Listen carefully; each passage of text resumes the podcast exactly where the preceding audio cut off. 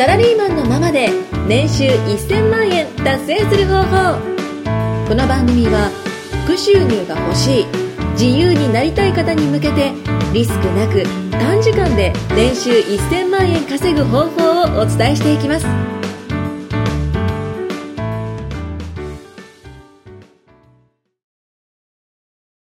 サラリーマンのままで年収1000万円達成する方法。はい、ありがとうございます。毎回。はい。あの、かなさん今ね、隣で、あの、タイトルを忘れて、すごい、入 って始まった瞬間、あ、やばいやばいって言って、あの、怒鳴ってくれたんですけども。なんでそこ言うんですか？ごまかせたのに。はい。確かにごまかせましたね、なんとか。ギリギリセーフって感じでしたけども。はい、今回のテーマは何でしょうか？今回のテーマは、はい今後の日本はどうなっていくのか。ほう。はい。今後の日本の、まあ、自分たちが今すべきことをはい。クリアにしていく感じですかね、ひろきさん。そうですね。はい。今後の日本が、まあ、どうなっていくのかっていうと、はいまあ、えっと、それを知った上で、えー資産運用というか、はいえー投資とか、まあ、ビジネスとかやっていくのがいいかなっていうところで、えー今回知っていただこうっていうお話ですよね。そうですね。はいまあ、本当賢く手堅く、年収1000万今よりプラスで得ていくために、はい。どういう動きをすればいいのか。はい。ちょっとじゃあここは、教えてもらおうかなと思います。あのーすぐに投げてきますね。はい。OK です。投げるの大好きなんですよ。最近で言うと、はいまず、インフレですかね。インフレ、まあはい言われてますし、もう決まってますよね、黒田総裁が言っていて。はい。じゃあ、まあ、インフレってまずどういうことかっていうと、はいどういうことですか？インフレは価格の値段が上昇して、物のか価値がですね。そうですね。はい物の価値が上昇して、まあはい円の価値が下がっちゃうってことですよね。そうですね。まあ、どういうことかっていうと、まあ、さらにどういうことかっていうと、はい。まあ、あのこの聞いてる方ではあの結構それぐらいはあの知ってるから早くしてくれっていう感じかもしれないですけども早くしてくれ。えー えーっと、まあ、このね、あの、このワイワイ感が、あの、聞いてる方に伝わるかわかんないんですけども、えーっと、まあ、今までっていうのは、例えばですよ、えーラーメン一杯が、うんえー500円だったと。はい。それがインフレで最近は、まあこれリアルな話だと思うんですけども、えー、1杯1000円だったりとか、うん。同じ1000円で1杯のラーメンしか食べれない。同じ、あー、同じ1杯のラーメンか。はい1杯のラーメンが、今は1000円、昔は500 500円円みたいな。ってことは、円の価値が下がってるんですよね。そうですね。一方で、物の価値、まあ、ご飯の価値、はい。まあ、円以外のものの価値っていうのが上がってる。っはい。ていう状況がインフレっていうんですよね。通貨膨張って日本では、日本語では言うみたいですね、インフレ。はいはいはい。うんうん。じゃあ、それだけ聞いてもよくわかんないじゃないですか。はい。はい。じゃあ、どうすればいいのっていうお話だと思うんですけども、はい。えー基本的に物の価値が上がってくると、まあ、金利も上がってきますよね。うーん。でも今の日本っていうのは、金利は抑えたままインフレさせようとしてるんですよね。ほう。はい。で、じゃあどうするのっていうと、まあ、円ですよね。円の価値下がってくるんですよね。うんうん。じゃあ価値が下がるものをずっと持っていても、うん。結構危ないですよね。そうですね。まあ本当極端な話、紙くずになる可能性があるってことですよね。極端な話。紙くずになるんですね。怖いですね。怖いですよ。はい。はいじゃあ例えばだから今20万持っていて、はい。その20万が、まあ、10年後も20万円の価値を発揮してくれるかというと、うん。まあ、そうじゃないですよね。そうじゃないですね。おそらく今後の日本っていうのは、その20万円の価値っていうのは、えー20年後10万円になったりとか、うんするっていう感じですよね。なので、じゃあどうするかっていうと、円を他のものに変えていかないとダメじゃないですか。そうですっていねう。のは、えーお金持ちの方だったら昔からやってると思うんですけども、はいまあ、他のものに変える。まあ、それこそそれが、えー代表的なのが不動産だったりとか、うん。まあ、他にはなんかこうプレミアの価値がつく例えば金とか銀とかなんかそういったものに変える方がいたりだとか、安定資金って言われますもんね。はい。金とかは。とか、まあえーその他、まあ、投資、えー株に変えたりとか、えー国債とか債券に変えたりとか、はい。まあ、とにかくね円を他のものに変えていくっていうことが必要だと思うんですけども、はい、それがまあ今のインフレですね。うんしか言ってくれないですね。はい。で、なんかあの、この番組始まる前に、今回の回ですよね。始まる前に何か、かなさんがまた言ってくれてたじゃないですか。あの2%始まればうんしか言ってくれないですけど。はい。シャイなもんでね。あ、なるほど、なるほど。はい。2%の話ですかね。2%の話。はいはい。何ですか？インフレ上昇率が2%っていうのを今目指して日銀が動いているのを皆様はご存知だと思うんですけれども、はいはい。で、実際にまあ2%もし価格が上昇した。はい。ってなると、まあ、これも前回お伝えしましたが、銀行の預金？の金利っていうのが今、皆さん何パーセントだったか覚えてますか？覚えてないな。おバカ。銀行に預けて、はい。0.001%しか金利がついてこない。っていう現状が今、本当リアルなところでありますよね。うんうん。で、ただ、まあ、インフレで2%金利上昇を目指しているので、そうなった時に、うんと、物価が2%上がったとなって、で、自分の持ってるお金を、それこそ前回の続きで3000万円うん貯金持ってる方がはい銀行に預けたとしても、はい。0.001しかつかない。はい。つまり、社会情勢が2%上がろうとしてるのに、自分は0.001しか増やすことができてないので、はい銀行に預けてるだけだと、純粋に1.99%はい。お金を預け入れてるだけでマイナスの資金を生んでるっていう状況を作ってるんですよね。わかりやすいです。わかりやすいですか、はいひろきさんでも？はい。やばいやばい。そしたらみんな100%伝わったことがね、今確証取れましたんで。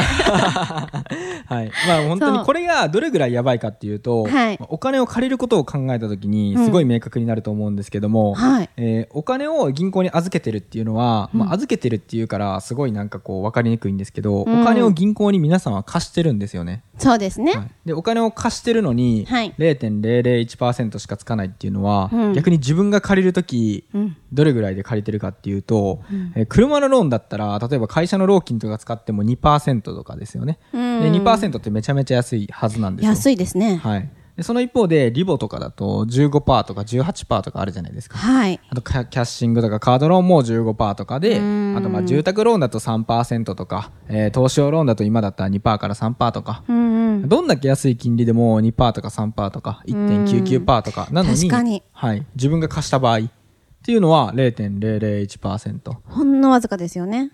これって普通におかしいですよね、うん。はい、企業が貸した場合っていうのは、はい。えー金利がそんなに、えー、2%以上とかつくのに対してうん。個人が銀行にお金を貸した時っていうのは0.001%、うん。それはマイナスになりますよ。なりますよ。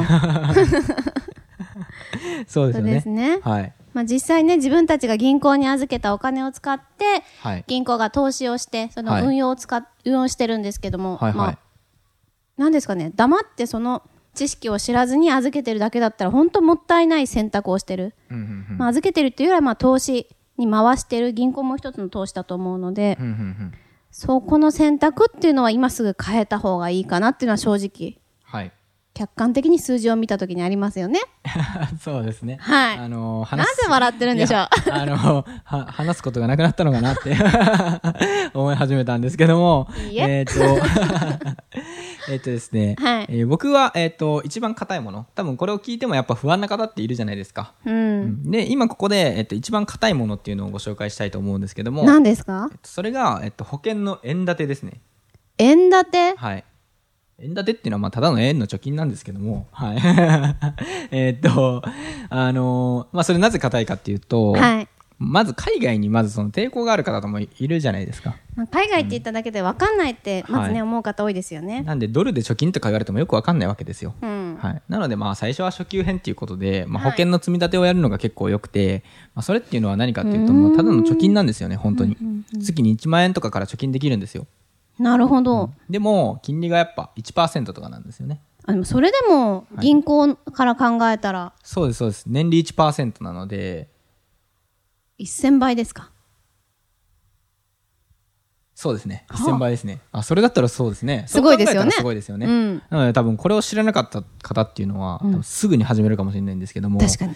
まずはね、それをやるのがいいかもしれないんですけども、それも正直でも、あの、投資の世界だと、はい。低すぎて、利率うがん。あの、僕は一応やってるんですけども、正直もう解約したいんですけど、いいじゃないですか、解約しちゃって。はい。ただね、あの、一回始めると、あれ長期運用なんですよね。あーなので解約するとマイナスにな確っちゃうんですよ。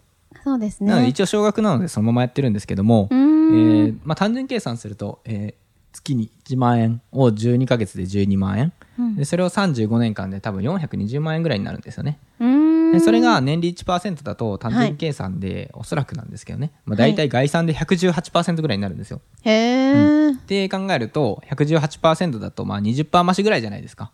なるほど。はい、じゃあ420万の20%増しで、えー、80万ぐらいプラスになると。うんうん。じゃあ、420万円、えー手出し、貯金していったのが、えー500万円になる。うん。っていうのは、まあいいねえーそうですね。そう考えると60歳ぐらいになって、うん年金としてもらえるっていうような感じですね。なるほど。めっちゃ硬いですよね、これ。硬くて面白くないぐらい硬く硬いですね。そうですね。そうなんですよ。これね、はい面白くないぐらい硬いんですよ。それでも嫌がる方いると思うんですけども、はい月1万ぐらいだったらおそらくできるじゃないですか。まあそうですね、はいリスクがあんまりなければ。うん。なので、あの、このね、あの、かなさんが言う、すごくつまんない投資っていうのを、あの、やるのも、まあ一つの手かなって僕は思いますね。なるほど。はい。ステップとしていいですはいね。。じゃあ、かなさんは？私ですか？はい。私かなさんはは、攻めるからね。そうですね、はい今の円建ての話を聞いて、はい。私はやっぱドル建ての方が好きなんですよね。そうですね。僕もドル建ての方が好きですけども、はい。かなさん、そっか。実際に、ドル建て。ドル建てはまだ今変更中でいろいろ相談、ファイナンシャルプランナーの方と相談中なんですけども、はいはいはい。まあ今いろんな、まあ私もね、まだ詳しくはお話できないですけれども、いろんなパターンがあって、実際6%はい。年利つくものとか、はいはいはい。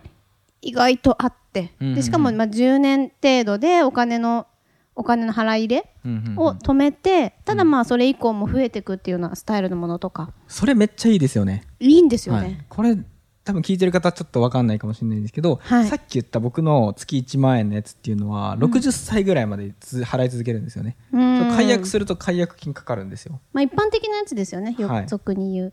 の一方で、さっきのかなさんが言ってくれたドル建てっていうのは、はいえー10年間で満期迎えるっていう感じなんですよね。そうです。はい。なので10年間、えー終わると、それで、あの、円に交換するとかではなくて、そのままドルで持ち続けることが可能ってことですよね。はい。しかもその期間も増えていくっていう。そうですね。うん。めっちゃいいですね。そうなんです。めっちゃいいですね。そうなんです。っていうのをやってるんですね。そうですね、やろうかなと思ってますね。それがもう、あれですよね。あの、このテーマの通り、かなさんは1000万円になってるってことですよね。もうそれを使い続けて、活用させてもらって、はい。10年後、20年後ってなった時には、まあそれぐらいプラスになるように、はい。